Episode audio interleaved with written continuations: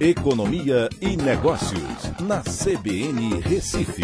Oferecimento Cicred Recife e Seguros Unimed. Soluções em seguros e previdência complementar.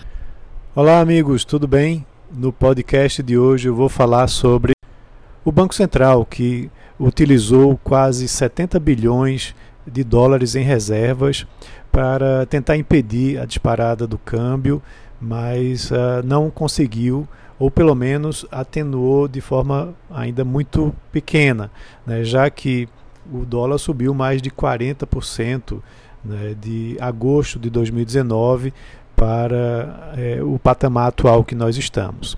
Para se ter uma ideia, é, o Banco Central não utilizava a, a ferramenta de venda direta de dólares das suas reservas internacionais é, no mercado financeiro há mais de 10 anos e se desfez nesse período de algo em torno de 68,27 bilhões de dólares né, até março desse ano.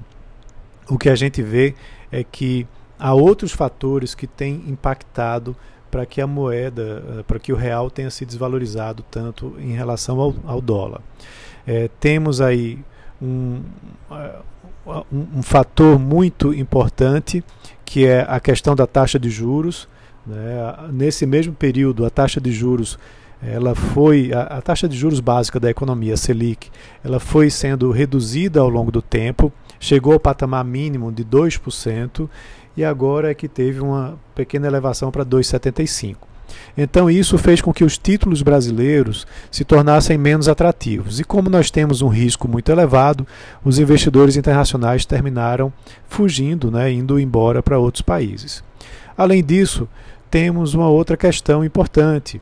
É, quando você vai olhar né, a evolução do câmbio, é, essa evolução ela se dá, ela fica mais forte durante justamente o período da pandemia, né, ou seja, uh, do período de uh, 2000, uh, início de 2020 para cá.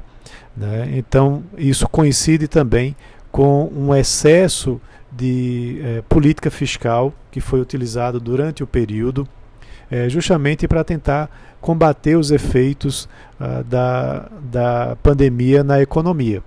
É, e isso, esse déficit né, que gerou mais de 700 bilhões de reais somente no ano 2020, elevou a relação dívida-PIB do Brasil, e isso preocupa também os investidores, porque aí tem muito a ver com a questão de solvência do país, né, dele conseguir honrar com seus compromissos. É, o ministro da Economia, Paulo Guedes, fala que a taxa de câmbio de equilíbrio está hoje num patamar próximo de R$ 4,50 e que existiria um overshooting, ou seja, é, o mercado estaria é, empurrando muito o câmbio para cima, né, mas aí temos fatores políticos, fiscais, né, que terminam comprometendo realmente essa taxa de câmbio. Mas, de certo, com um patamar de taxa de juros tão baixo como esse, a taxa de câmbio é, de equilíbrio realmente se elevou. Tá? Um outro fator importante é que, é, mesmo com essa utilização das reservas, é, no final de 2018 as reservas estavam em torno de 374 bilhões de dólares. E agora, em 31 de março desse ano, uh, estão em 347 bilhões de dólares, uma queda de 27,3 bilhões. Então, mesmo utilizando uh, quase 70 bilhões, a redução nas reservas não foi tão elevada assim.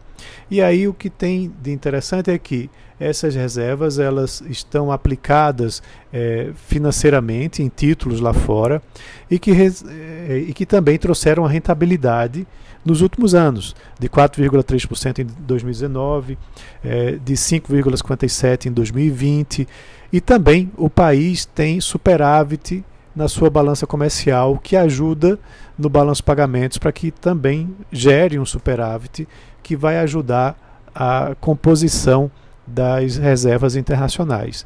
Então, ainda há margem para que essas reservas sejam utilizadas, mas uh, dá para se entender que o problema não é somente né, de crise cambial, e sim também fiscal e que a taxa de juros, ou seja, a política de taxa de juros tem um, um impacto, um fator também considerável na é, formação da taxa de câmbio.